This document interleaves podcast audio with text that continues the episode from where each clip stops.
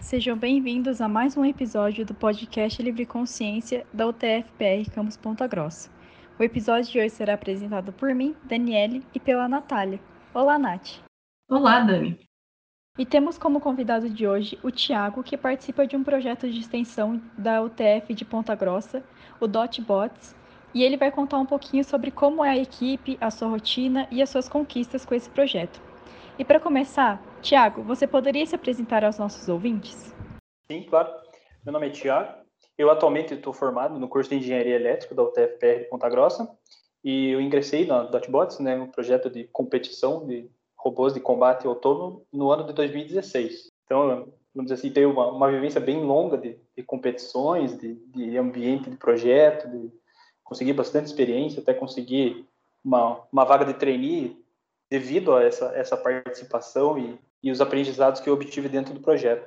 E você poderia nos contar como que surgiu o projeto, como que ele funciona e como que foi a ideia de trazer esse projeto para dentro do OTF?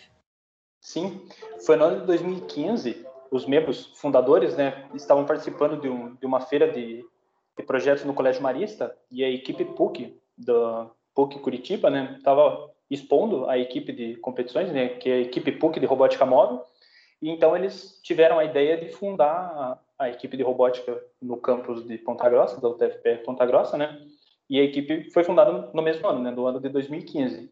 É, em virtude de alguns problemas de, de orçamento, de falta de experiência, não, não foi possível participar da primeira competição em 2016, mas com a abertura do processo seletivo e o ingresso de novos membros, incluindo eu, eu ingressei no primeiro processo seletivo da equipe, é, foi possível desenvolver os projetos de uma melhor forma e a gente conseguiu participar da primeira competição em 2017. É, os resultados que a gente obteve nessa competição não foram satisfatórios, porque é, a gente tinha uma ideia de projeto e a realidade do, do que estava sendo levado para as competições pelas equipes há mais tempo no cenário era outro. Então, quando aí a gente voltou dessa competição de 2017 com, com todas essas essas informações, essas ideias de melhorias, é, inclusive, a gente acabou nem reformando projetos, né? A gente acabou levando todos os projetos novos para a competição de 2018, né? Que foi onde a gente obteve nossos melhores resultados. Então, é, a ideia da, da equipe em si é desenvolver robôs, sendo robôs de combate, né? São separados por categorias, como se fosse o UFC, né? É, categorias de uma libra, 3 libras, 15 libras, 30 libras e 60 libras. Isso, se você dividir por dois, mais ou menos, vai, vai dar o peso estimado dos, dos robôs para fazer uma conversão mais rápida. Então, atualmente, a gente tem robôs em todas essas categorias, dois em cada categoria, para ser mais exato, tirando a categoria de 60 libras, né? Porque o custo é elevado, é um robô de 27 kg e 200, então é um, é um, além do tempo de projeto, o custo é bem elevado, né? Mas atualmente no combate a gente tem pelo menos um representante em cada categoria. Já na parte dos autônomos, a gente desenvolve robôs do, da categoria Sumo, onde é, os robôs se enfrentam né, de forma autônoma dentro de um dojo, como se fosse o sumo japonês mesmo, e ganha o oponente que conseguir empurrar o adversário para fora ou se manter dentro do, do dojo e o outro cair sozinho, né? Porque eles são programados, né? Eles são autônomos, é, não, não possuem interferência externa. Os, já os robôs de combate, eles são radiocontrolados, né? Existem os pilotos, né? Que que controlam e operam todas as ações dentro da arena. Então, aí também nessas categorias dos autônomos a gente tem o Sumo 3 kg, que funciona da mesma forma, mas ele também tem a opção de ser rádio controlado. Então a gente também tem essas, esses dois, né? A gente tem um dois em um, a gente chama assim, que é a gente consegue fazer com que ele seja rádio controlado e autônomo da mesma forma. E também a gente tem seguidor de linha, que é uma pista já definida pela organização, né? Cada competição muda mas é uma pista onde a linha é branca e o fundo é preto, de borracha, e vence quem fizer o, o percurso estabelecido pela, pela comissão organizadora da, da competição, quem fizer em menos tempo, né? Então, é, são essas as, as, categorias atualmente que a gente participa.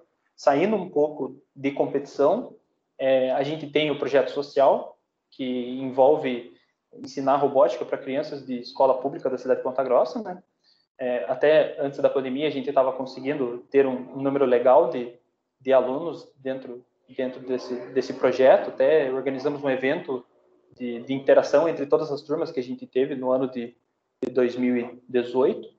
Mas, infelizmente, com a pandemia, a gente está um pouco parado nesse, nesse aspecto de, de ensinar robótica para as crianças, né? Porque fica complicado a distância, né? Não é todo mundo que tem acesso a um computador, a gente sempre precisava estar tá levando os equipamentos, né? A gente tem os kits educativos que a gente estava levando para as escolas, então fica, fica mais difícil o acesso, né? Mas, basicamente, a equipe funciona com, com esses objetivos.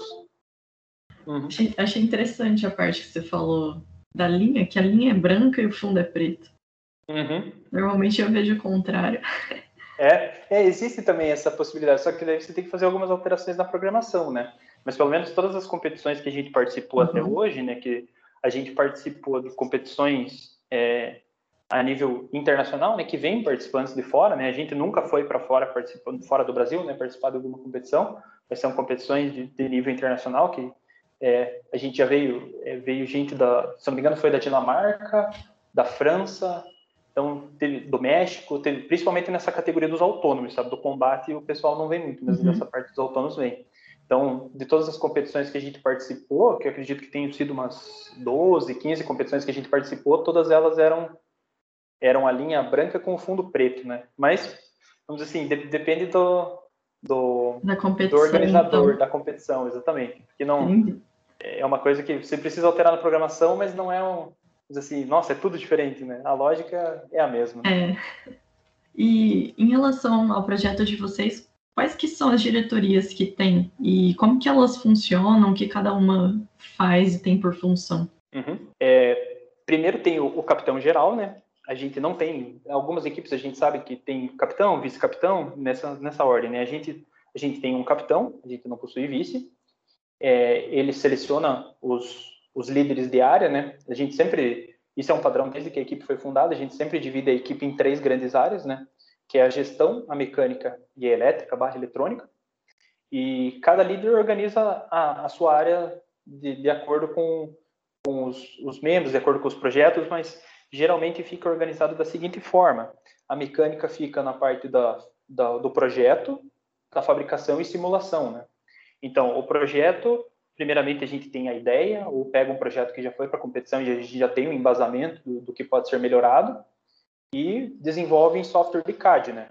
Fazendo ele realmente do zero, peça por peça, item por item, com definindo os, os materiais dessas peças para vamos assim para construir e ter a ideia do peso, né? Como a gente trabalha limitado por peso, por categoria, né? O software já dá esse peso para a gente, né? Atualmente a gente conseguiu uma um patrocínio do, da SolidWorks, né, que é o software que a gente utiliza para estar tá fazendo os robôs. Então, lá a gente consegue ter, aplicando os materiais, né, por exemplo, ah, eu fiz uma estrutura do robô de, de alumínio. A gente vai lá, escolhe a liga de alumínio, aplica, ele já dá mas o peso sempre sempre coincide, sabe? Não não diverge tanto. Geralmente no software ele fica um pouquinho mais pesado, então a gente sempre tem essa noção. A gente sempre procura fazer ele no peso dentro do software, que daí a gente tem praticamente a certeza que quando ele for construído ele vai ficar um pouquinho abaixo, né? Sempre dentro, sempre respeitando esse limite das categorias, né? Aí depois dessa parte de projeto, a gente vai para a parte de simulação, né? Para validar os conceitos aplicados, para ver a questão da resistência dos materiais, se o robô vai suportar o impacto, principalmente do combate, né? Que a gente faz bastante esse tipo de, de trabalho para ver se, por exemplo, determinada liga de, de alumínio vai suportar o impacto da categoria, é, se determinada arma de aço vai suportar o impacto a hora que colidir com outro robô. Então, a gente sempre faz essa, essa parte da simulação pós-projeto, né? Caso o projeto esteja ok, a simulação esteja ok, a gente parte para a parte da fabricação. Né? E daí envolve a utilização dos laboratórios de usinagem da, da universidade, é, a terceirização dessa fabricação de peças com patrocinadores. Atualmente a gente tem um patrocinador em Ponta Grossa que tem ajudado bastante a gente, que é a Zaí Usinagem. Eles, eles sempre estão ajudando a gente a fazer, principalmente agora durante a pandemia, né, que a gente está com acesso restrito aos laboratórios, né, principalmente ao laboratório de usinagem. Então, a gente tem levado e ele tem ajudado bastante nessa parte da, de fabricação, né, da, da parte de usinagem em torno, de fresadora. Então, essa, assim, que são, essas partes são essenciais, né, esses, esses serviços são essenciais para a gente estar tá construindo os projetos de combate, né. Já os autônomos, eles ficam totalmente dentro da área da elétrica, né, porque tem a parte mecânica envolvida, mas são, são, são conceitos diferentes, né. É, dificilmente a gente vai usar aço, alumínio, porque os, o, robô Sumo 3 kg usa, porque é um robô um pouco mais pesado, ele tem, ele tem ímãs para aumentar a força normal né, em relação do o dojo é de aço, né, uma chapa de aço, então a gente usa ímãs para aumentar a força normal das rodas, né? Aumentar o atrito das rodas e ele conseguir empurrar o adversário, né? Mas são, são conceitos um pouco diferentes. Então, o pessoal da mecânica ajuda, mas não é tão, tão, tão trivial assim como, como a, a mecânica no combate. Então, aí, já puxando para a elétrica, a elétrica atualmente está separada em circuitos barra projetos, né? Faz os projetos internos da equipe, simulação e a manutenção, né? Que o que, que acontece? No, nesses circuitos barra projetos, a gente tenta desenvolver os, os, circuitos que vão ser utilizados dentro dos robôs, tanto dos autônomos quanto dos combates. Por exemplo, a gente utiliza motores do tipo escovados, motores do tipo sem escovas, então a gente procura tentar desenvolver esses circuitos para acionar esses motores, para tanto para gerar conhecimento, gerar estudo, né, como uma iniciação científica, um TCC, algo nesse sentido, né, gerar inovação dentro da equipe, né? E também para fornecer esse tipo de experiência para os membros que estão participando do projeto, né? Porque é muito mais cômodo a gente comprar tudo, né? Então, poderia ser comprado tudo, mas a gente gosta de estar tá sempre pesquisando e tentando desenvolver as coisas para gerar essa inovação dentro do projeto, né? Aí, saindo dessa parte de projetos e circuitos, a gente tem a parte de simulação, né? Que faz o, o circuito todo lá e simula dentro do, do software para ver se se está, por exemplo, ah, a gente fez um regulador de tensão, né, para ver a energia que está, é, põe uma energia mais alta, uma tensão mais alta na entrada e a gente quer pôr uma mais baixa na saída, né? Então a gente consegue simular e ver se realmente o circuito que foi desenvolvido está fazendo isso. Então o pessoal também trabalha com essa parte. Nem tudo em software, né? Software de, de CAD elétrico, né? Aí já a parte de, de manutenção é a parte de manutenção dos robôs de combate, né? E a, a parte mecânica dos robôs de combate a gente não tem uma divisão de, assim, de manutenção, porque geralmente quem está envolvido com o projeto do, do robô, vamos dizer assim, automaticamente já está envolvido com a, com a manutenção, porque ele sabe, vamos assim, os segredinhos de, do robô, né? Vamos assim, é como se fosse o filho dele, né? Então ele conhece bem.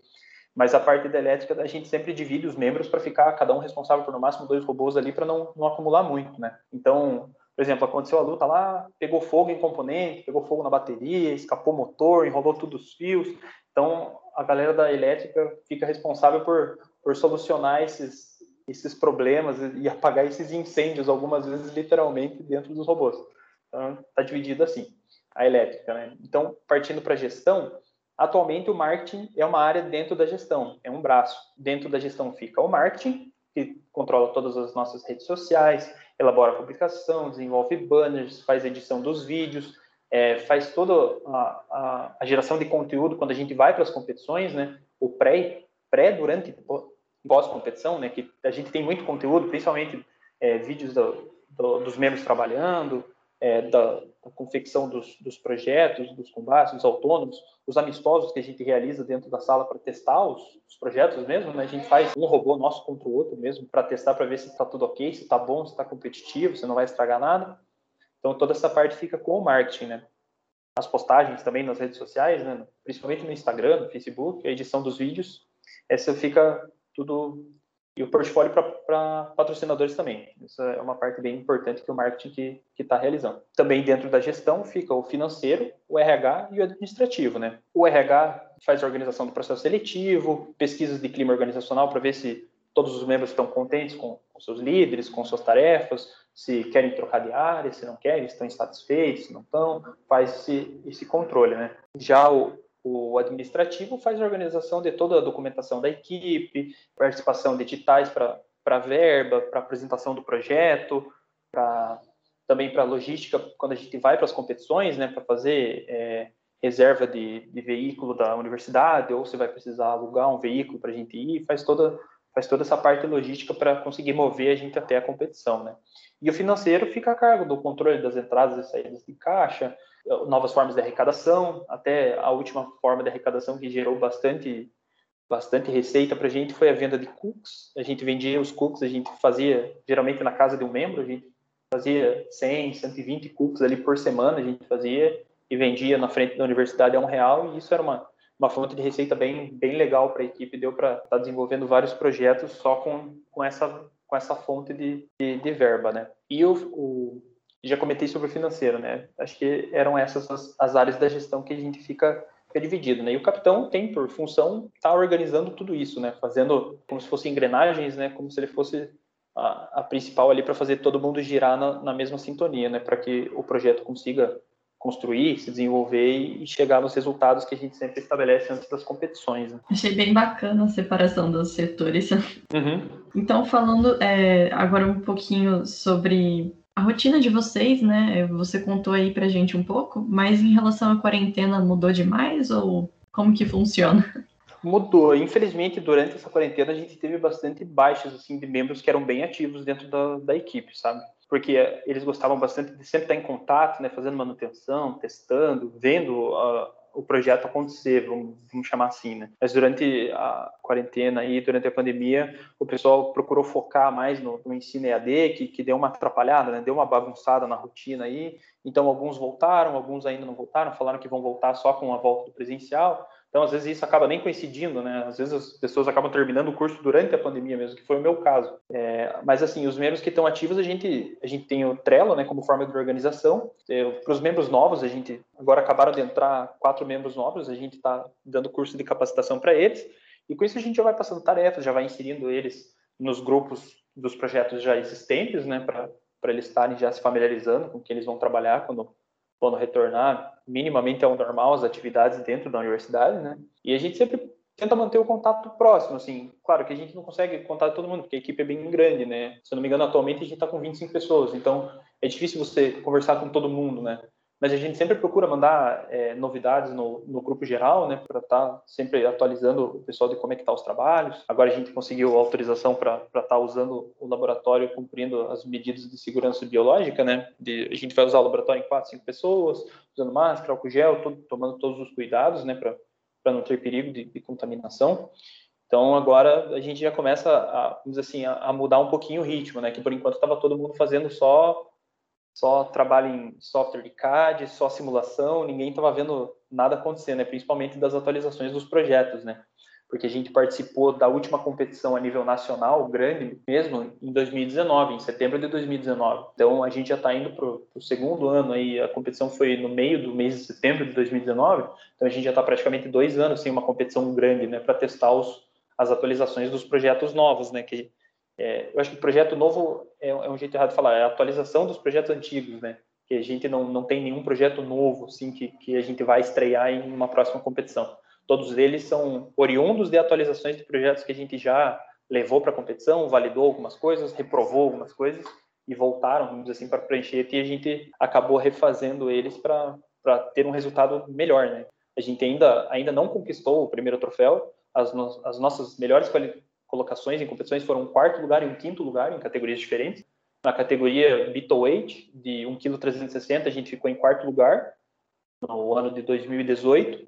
Quarto lugar entre 64 robôs, né? 64 é o número máximo de robôs inscritos na categoria. No ano de 2019, a gente foi para Iron Cup, que é uma competição que ocorre no Instituto Nacional de Telecomunicação, Inatel, em Santa Rita do Sapucaí, Minas Gerais. É uma competição menor, não envolve todas as categorias, né, principalmente do combate, por causa da arena, né?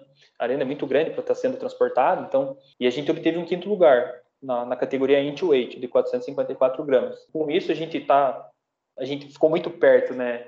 Eu sempre digo, na, na categoria Weight, né, de 1,360, a gente ficou a uma luta do pódio. E a gente acabou perdendo porque o robô, a gente usava uma chave e ela acabou desligando o robô assim, de uma forma inesperada e não foi porque o adversário destruiu a gente ou deu um dano muito significativo. Tanto é que a gente tirou o robô, o robô não tinha nenhum dano, a bateria não tinha gasto praticamente nada durante o combate, então isso deixou a gente bastante chateado, mas a gente fez uma, uma segunda versão, mas por outros problemas, né, da nova versão apresentada, a gente não conseguiu melhorar esse quarto lugar, né, a gente obteve um, um oitavo e um décimo lugar, né, dentro de 63, não é um resultado ruim, mas a gente ainda está tá nessa perseguição pelo pódio aí de, de qualquer categoria que seja. A gente sempre está desenvolvendo os projetos para garantir um pódio, né? Mas isso não é certeza, né? Porque são dois robôs que, que se batem até um estragar, vamos dizer assim, né? Até um, um pegar fogo ou se danificar tanto que o adversário desiste. Então, não é uma coisa exata, ah, esse aqui vai, agora esse aqui vai ganhar, né? A gente sempre tenta dar o melhor para que para que isso aconteça, né? Para que a gente imobilize o adversário, para que a gente danifique ele, que ele desista, mas a gente tem tem notado evolução, né? Em, até no no projeto, no maior projeto, de, de, tanto de tamanho quanto de orçamento que a gente tem atualmente, né, que é o robô de 27 kg e 200, a gente já fez uma, uma versão 2 dele muito diferente da versão 1, corrigindo todos os problemas que, a gente teve, né, da versão 1, a gente já, já vê que ele é muito mais promissor do que o primeiro que a gente fez. É, essa evolução depende muito das, da participação das competições, né? A gente não consegue validar os nossos projetos, tanto do combate quanto dos autônomos, sem uma competição, né? E por enquanto as competições estão sem sem data para estarem acontecendo, né? Agora que a gente vai começar a executar os projetos que foram desenvolvidos durante a pandemia, a gente vai ver o resultado na próxima competição, que eu acredito que seja em março do ano que vem. Acredito que esse ano competição grande a nível nacional assim não não vai estar acontecendo, pelo que a gente anda anda sabendo. É, com a quarentena, né, a pandemia fica um pouco complicada essa questão de ah, competições, eventos. É muita gente, né? É, e aí, né, Vamos esperar que melhore esse cenário. Sim, sim. E em relação ao robô, como que é o processo para a construção dele? Como que vocês dividem a etapa das construções? E aí divide entre os setores, conforme uhum. você falou? Isso. Geralmente é assim, é, quando, quando a gente vai fazer um, um projeto novo, né, um projeto do zero, a gente sempre faz uma reunião com, com os líderes de área para para estar tá discutindo a viabilidade tanto financeira quanto construtiva do projeto, né? Porque é, se a gente for falar de custo, um robô da categoria de 454 gramas, para ser um robô competitivo, a gente vai estar tá gastando em torno de mil, mil e quinhentos reais aí para estar tá fazendo um robô. É, então, já é um valor elevado para uma categoria bem pequena, né? Então, e conforme a categoria vai crescendo, esse valor vai crescendo junto com, com o peso, vamos dizer assim, quanto mais pesado, mais caro, né? É bem, é bem essa analogia que, que dá para fazer. É, quando vem a ideia, a gente faz a reunião, discute a viabilidade de, de fabricação, de construção, de projeto, é, quanto estimar um custo, é, se as peças a gente consegue fabricar nos laboratórios da universidade, se a gente precisa terceirizar esse serviço, quanto custa, se a gente vai conseguir é, o material, né? Principalmente aço, alumínio, que são são os materiais que a gente utiliza para estar tá fazendo arma, a estrutura, né? Então, é, esse, esse tipo de, de, coisa sempre tem que ser levantada durante, durante essa, essa reunião, né? Feita essa reunião, é, a gente, o, o, membro, o líder, o responsável pela área da mecânica, né, que é a primeira área que, vamos dizer assim, se mexe para estar tá desenvolvendo o projeto, né? Ela tem que tirar da, da ideia e colocar no, no software o, o projeto, né? Vamos dizer assim, ah, é, vai ser um, um, um, robô com uma arma ativa, uma arma passiva. Então, só para dar uma, uma clareada, às vezes as pessoas não estão tão habituadas, né? o que, que é uma arma? A ideia do robô do combate é danificar o oponente ou é, imobilizar o oponente, e isso, isso pode ocorrer de diversas formas. Né? Então, quando a gente fala de arma ativa, pensa num, num tambor com com dentes de aço girando a 10 mil RPM ali. Então, essa, essa arma com determinado peso vai gerar, devido à sua alta rotação, ela vai gerar uma energia e atingindo o oponente vai danificar o oponente, né? Essa, essa é a ideia da arma ativa. Né? A arma passiva é como se fosse um, uma chapa de, de, de, aço ou de alumínio é, rente ao chão que você vai fazer com que o robô, você vai rampar o robô, mais ou menos dessa forma. É, geralmente a gente se refere, esses robôs são weeds ou rampas, né? Que são, são armas passivas, né? São armas que não eles assim ganham no cansaço, vamos dizer assim, do, do, adversário, né? Quando vem a ideia, a gente define se vai ser um robô com uma arma ativa, uma arma passiva, qual tipo de arma ele vai ter. Então, são diversos tipos de arma que você pode pode estar tá fazendo é, no seu robô, né? Isso tudo é, é definido durante essa etapa. Depois disso, coloca no software, vê se cumpre os requisitos de peso, de de noção de projeto também, né? Isso, isso é bem importante, porque não adianta só ele estar no peso e não, dizer assim, ter uma arma muito mais pesada e um sistema de locomoção muito ruim, né? Ele tem que estar tudo equilibradinho, né? Então, por exemplo, ele tem que ser um robô que consiga é, deferir golpes que danifiquem o oponente, né? Que causem dano ao oponente e também precisa ter uma locomoção que, que seja competitiva, que seja um robô rápido, que se locomova de forma, a gente brinca, lisinho, né? Que ele não, não puxe para um lado, não puxe para o outro, né? Não, não fique assimétrico nesse sentido, né? Então, tudo isso tem que ser visto durante essa fase de projeto, né? Depois da, da decisão, da viabilidade, validou, projetou, aí vai a parte da simulação e depois vai a parte da fabricação, né? São todas essas, essas etapas que, vamos dizer assim, falando assim, é, é bem é bem encaixadinho, né? Mas a gente tem muito percalço aí, principalmente no, na parte da fabricação ali, na, na parte da verba. A gente sempre tem que estar tá, tá dando uma, uma dançada nesse sentido para conseguir encaixar tudo e, e, conseguir finalizar os projetos, né? Já teve projetos que, inclusive, a gente finalizou na competição, né? Por N problemas, né? Porque geralmente a nossa competição coincidia com as provas finais. É, nossa competição geralmente era na, nas primeiras semanas de julho ali, e nessa época a galera estava tentando salvar o semestre, fazendo sub, então era uma correria. Aí chegava mais perto da competição, às vezes fazia a última sub e estava virando três, quatro noites dentro da, da oficina da equipe para terminar o projeto. Então é é uma, foi uma parte muito divertida, assim, muito de muito aprendizado, pelo menos para mim, né, que, que participou do projeto durante tanto tempo.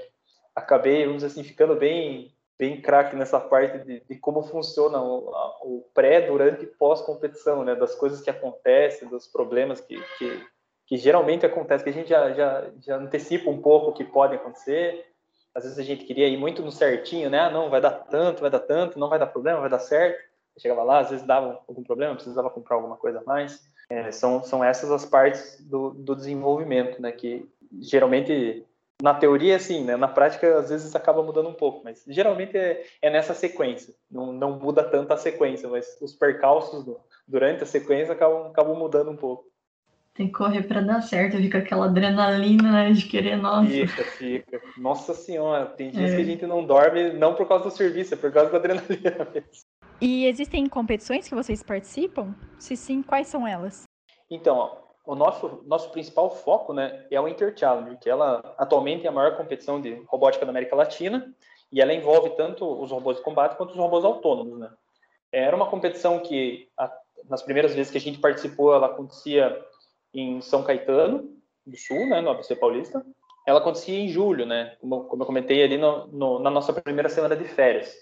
É, depois disso, eles acabaram transferindo ela para a cidade de Concórdia, em Santa Catarina, e foi a última competição que a gente participou em 2019, né? Então era sempre a nossa, o nosso principal foco era ela, né?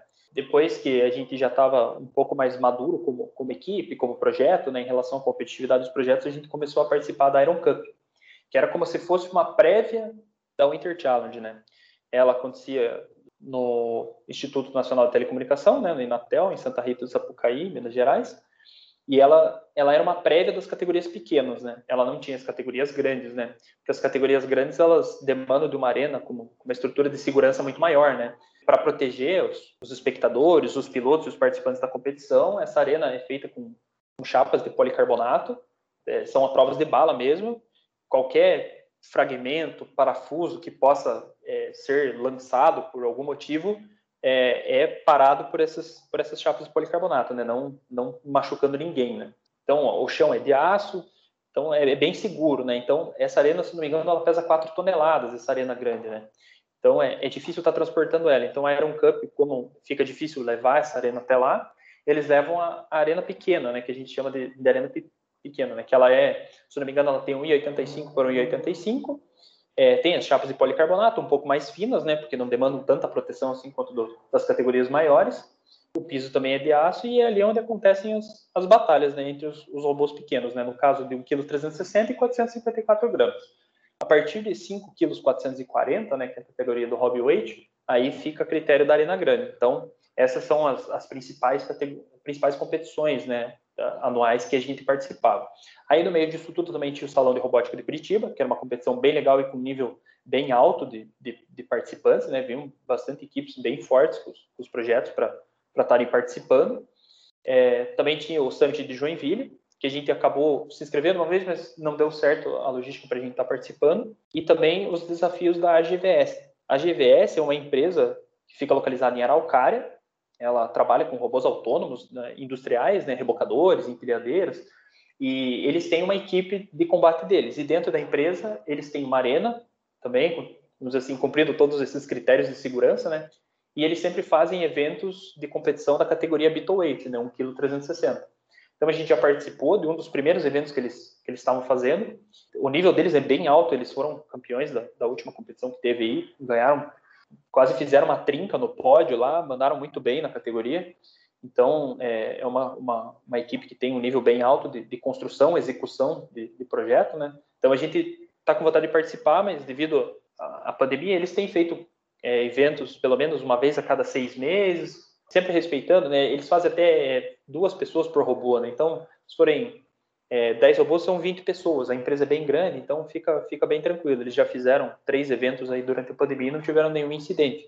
Mas como a gente está limitado em, em, acesso aos laboratórios da universidade, a gente acabou não, não podendo participar e está testando alguns projetos novos dessa categoria que a gente está tá, tá trabalhando, né? Então essas são as competições que a gente costuma participar, né? É, atualmente a gente tem conversado com, com as outras UTFs para estar tá fazendo um, um, evento entre as UTFs, né, envolvendo combate, autônomos, enfim, para estar tá divulgando as, as equipes, o, o cenário competitivo né, de, de, de, combate. Então, provavelmente vai ser mais uma competição no nosso calendário. Né?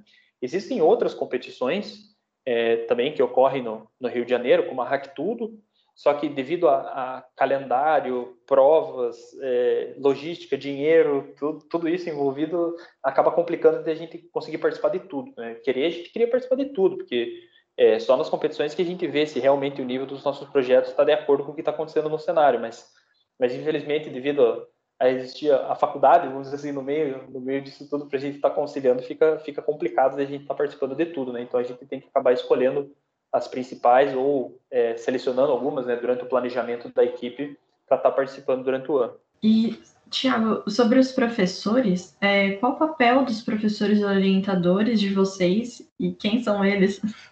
Uhum. É, até, até o mês passado, nosso professor orientador, e assim que, que bancou toda a fundação do projeto nesse sentido, né, de, de apoio, de de emprestar um laboratório dele, inclusive, para a gente estar tá fundando a equipe, era o professor Davi Fusão, da mecânica. Então, foi ele, até o mês passado, era nosso, nosso professor orientador, ajudou muito a gente nesse, nesse sentido da, da fundação, participou das competições, sempre, sempre apoiou bastante a gente com a ideia do projeto desde, do, desde a, da semente, vamos dizer assim, né? desde a, da origem do projeto.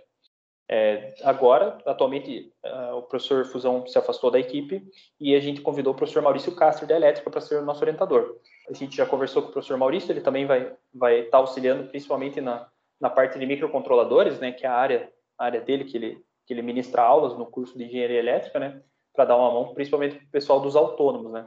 O professor Davi Fusão sempre auxiliava a gente principalmente na parte da fabricação, dando dicas do, do que a gente podia fazer melhor, da seleção de materiais para estar tá, estar tá fazendo tal projeto. Então era era da área da mecânica, né. São duas áreas bem diferentes, né, o, a, de cada orientador, né. Então cada um ajudava no dentro do seu universo, né? Vamos chamar assim. Então, agora até o professor já já estava conversando com a gente sobre quais seriam, vamos dizer assim, os próximos passos para ele estar tá auxiliando a gente, né? Porque para ele, que ele falou, é muito novo, ele está auxiliando um projeto, né? Geralmente ele ele auxiliava alunos, né, de, de orientandos de iniciação científica, entre entre essas coisas, né? Eu acredito que que o professor, assim, pelo que eu vejo dos outros projetos, é, é bem essencial pro para o desenvolvimento do projeto justamente por, por ter esse envolvimento, né, de, de estar disposto a, a ir viajar, a, a, ficar de madrugada na universidade para a gente conseguir usar laboratório. Então, sem, sem o professor orientador, sem essa ajuda do, do, professor Davi até o mês passado, a gente não teria conseguido fazer muita coisa que foi possível por causa desse apoio, né? Falo por ter, vamos dizer assim, vivenciado com ele desde a primeira competição até a última que ele participou com a gente. Se, se ele falar assim, ah, tá complicado para mim, não vou, a gente teria deixado de participar e ter muita experiência legal que a gente teve sem a participação dele, né? Porque como a gente utiliza veículo oficial, né, a gente sempre precisa da presença do, de um servidor, né? E no caso sempre era o professor orientador, né? Então ele sempre, sempre foi bem ativo nessa parte que a gente sempre participou de todas as competições que a gente. E quanto aos patrocinadores, vocês possuem algum? Então, atualmente, a gente tem trabalhado para estar tá renovando alguns patrocínios que, que a gente já tinha antigamente, né? Como eu comentei, a Usinagem, que está realizando é, as, a fabricação das peças, né? Para a gente estar tá construindo os robôs. É, a Caesar Parafusos, que a gente tem contato direto com eles para eles estar tá fornecendo é, parafuso, arruela, porca, todo esse material que a gente demanda para, assim, juntar as peças dos nossos projetos, né? Também tem a Circuibras para estar tá desenvolvendo os projetos internos da eletrônica da equipe, né? E a gente tá, até a gente está para enviar eles alguns projetos já para eles confeccionarem para a gente. São placas de circuito impresso, né? Se fossem essas placas eletrônicas, né? Mas conforme o nosso desenho, né? O desenho próprio da equipe para estar tá validando alguns projetos e alguns protótipos que a gente vem desenvolvendo. A Mitsubishi também na parte de ferramentas, eles vêm apoiando a gente faz, faz bastante tempo, já acredito, faz uns quatro anos que eles têm enviado ferramentas para a gente, é, ferramentas de usinagem, né? É, fresas, brocas, é, material de, de bit, né? Para usar em torno. Então, são todo, toda essa parte de, de, de, ferramentas que se a gente fosse adquirir, a gente ia, ia despender um, um custo bem alto, assim, para estar tá adquirindo e eles têm, têm fornecido para a gente, né? Aí tem a Coque Beer também, que é uma fabricante de, de cerveja artesanal de Ponta Grossa, que, que a gente já é parceiro já faz desde praticamente o início do projeto. E tem, tem alguns também que a gente está em processo de renovação também, para ver se, se eles ainda querem continuar como, como apoiadores, como patrocinadores, que a gente está tá entrando em contato. Mas esses que eu citei são, são os principais assim e contínuos, né? Que, que a gente tem, tem levado aí desde desde praticamente o início, né? Que a gente conseguiu o contato e foi, foi conversando, né? É, é a rede de contatos, né? Sim, sim. Importante. Um, em relação aos membros que participam do projeto, no quesito de desenvolvimento, é, você poderia citar um pouco sobre as soft e hard skills que vocês desenvolvem no decorrer? Uhum.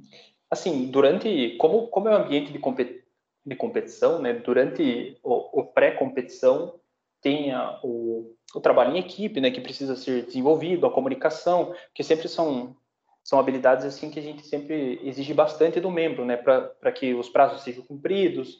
É, a gente, como a gente sempre fala para eles, a gente entende que, que todo mundo tem prova, todo mundo tem seus compromissos pessoais, profissionais, mas tudo com uma boa conversa a gente acaba resolvendo nisso, né? Acaba acaba alinhando isso. Então a gente sempre bate nessa tecla de ter uma, uma comunicação é, sempre clara para não, não deixar passar batido ninguém ficar na mão, né? Nem a gente, nem a pessoa. Às vezes a pessoa tem provas, às vezes ela tem um problema pessoal, então a gente sempre procura conversar, né? Isso, isso durante a, o pré-competição, né? E também tem a questão da liderança, né? Quando, quando a pessoa se, se manifesta com interesse de estar tá gerindo uma área inteira, né? Ou mesmo sendo capitão, porque o capitão é sempre escolhido quando ele já foi responsável por uma área, uma grande área, né? O capitão nunca vai ser um membro é, regular, né, do, de, de, alguma área. Por exemplo, ah, um membro regular de elétrica se candidata a capitão. Não. Ele sempre tem que passar por alguma, algum cargo de, de, de liderança para, vamos dizer assim, validar o interesse, validar a forma dele de, de gerir as pessoas nesse sentido, né? Então, isso é desenvolvido caso ele venha se manifestar com o interesse de, de assumir uma área, né? Desenvolver a, a liderança durante as competições já é o ambiente de pressão, né? Que assim, não, não sei o, o, nível, né, que cada um define isso, mas durante a competição é bem interessante porque a gente tem muito pouco tempo para estar tá arrumando algumas vezes o projeto bem destruído, sabe? Então, algumas vezes a gente tem que reconstruir o projeto que a gente tem na mão e de forma muito rápida, às vezes meia hora, 40 minutos a gente tem que reconstruir o projeto. Então, é, trabalhar sob pressão, eu acredito que seja uma, uma, uma habilidade assim muito muito boa. Claro, nervoso, nervoso todo mundo fica. Eu ficava bastante nervoso. Então, mas fazia o que tinha que fazer. Arrumava o robô, é, fazia uma solda, apertava um parafuso aqui, outro ali. E dali meia hora o robô estava na arena de novo, desempenhando bem seu papel, né? Então, eu acredito que essas são, são as principais as principais características que, que às vezes você não tem adormecido ou nunca desenvolveu em nada e dentro do projeto você pode pode estar tá desenvolvendo, né? Principalmente quando um membro traz uma, por exemplo, uma ideia nova, a gente sempre deixa muito aberto. Só que a gente fala assim, é, você quer desenvolver essa ideia? Daí o membro pode falar, ah, eu quero, então é tua, corra atrás que a gente apoia. Geralmente a gente faz assim, ah, quero desenvolver um, um projeto autônomo diferente. Tá, o que, que você precisa? Você já correu atrás, já conversou com, com outras equipes e tal? Já, então beleza, então a gente vai te dar o apoio para conseguir fazer. Então, a gente sempre dá essa, essa autonomia para o membro é, ter essa, essa iniciativa, né? Que eu acredito que, que seja outra, outra habilidade muito muito cobrada dentro do, do, ambiente de trabalho, que é a iniciativa, né? Você, a proatividade, né? Você, você tomar a frente e sempre estar tá antecipando situações, né? É, de desenvolvimento, enfim, esse tipo de, de esquema, né? Bom, e para finalizar o nosso bate-papo, Tiago, fale um pouquinho como funciona o processo seletivo para ingressar no projeto. Beleza, o nosso processo seletivo geralmente acontece nas primeiras semanas do início do semestre, né? A gente faz pelo menos um por semestre, a gente retomou a fazer isso, a gente, a gente pulou um ano praticamente, né? Que foi o ano de pandemia, que a gente não estava muito seguro de que ia dar certo, mas a gente fez o primeiro, a gente viu que deu um resultado legal e a gente fez agora novamente. Né? Então a gente sempre está divulgando ele no início do semestre para todos os cursos. A gente não tem limitação de curso, por exemplo. Ah, a gente só trabalha com pessoal de engenharia de produção, mecânica elétrica. Não. É, basta você ter o interesse, tanto de participar quanto de aprender coisas novas, independente se você vai utilizar isso na sua vida profissional ou não. A gente sempre deixa muito aberto. Então, por exemplo, atualmente a gente tem dois membros de engenharia de bioprocesso. Uma trabalha na parte da mecânica, com robô de combate, e o outro também está ingressando agora para trabalhar também em robôs de combate. Então, é, você pode parecer, nossa, mas ele vai saber? É, vai conseguir? A gente está dando todos os cursos de capacitação, né? A, a, primeira pessoa que entrou de engenharia de processo teve todos os cursos e está participando, gosta bastante. E agora, esse novo membro também está passando por toda essa capacitação para estar tá participando. Então, a gente não a gente não limita curso em relação às áreas do projeto, né? Só basta o interesse e a vontade de aprender que, que pode estar ingressando. É, a gente sempre está divulgando nas nossas redes sociais, quando a gente faz a abertura né, do, do edital do processo seletivo. Geralmente dura umas três, quatro semanas ali as inscrições, e depois a gente faz é, dinâmicas em grupo, entrevistas, é, apresentações dos, dos projetos que a gente passa para eles estarem desenvolvendo, né? A gente não exige conhecimento prévio, né? Então, geralmente, esse projeto que a gente chama é apresentar é, alguma, alguma ideia deles que eles tiveram, é, realizar, é, fazer um, um esquema de logística para levar a gente para uma competição imaginária, coisas assim, só para estar tá analisando como é que eles trabalham em grupo, é, como é que eles resolvem problemas, para estar tá analisando os perfis, né? E ver se eles, se eles se encaixam na equipe, se eles gostam do projeto, se tem essa, essa afinidade mútua, né? Entre o interessado e a equipe, né? Nosso processo seletivo funciona, funciona dessa forma. Chegamos ao final da entrevista com a equipe do Dotbots e mais uma vez a gente agradece a participação e, Tiago, se tiver alguma consideração final, fique à vontade. Eu agradeço o convite e a lembrança, né, por estar apresentando o nosso projeto. Fique ligado nas nossas redes sociais, o nosso Instagram é equipe Dotbots, é o nosso, nosso Facebook também.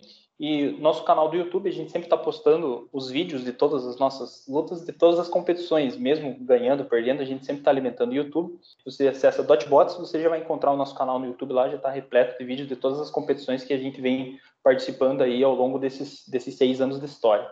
Estamos encerrando o episódio de hoje do Livre Consciência. Lembramos que os episódios estarão disponíveis em nossa página no Spotify, Deezer e Apple Podcast, e também vocês conseguem nos acompanhar através do nosso Instagram, o arroba Livre Consciência. E até mais!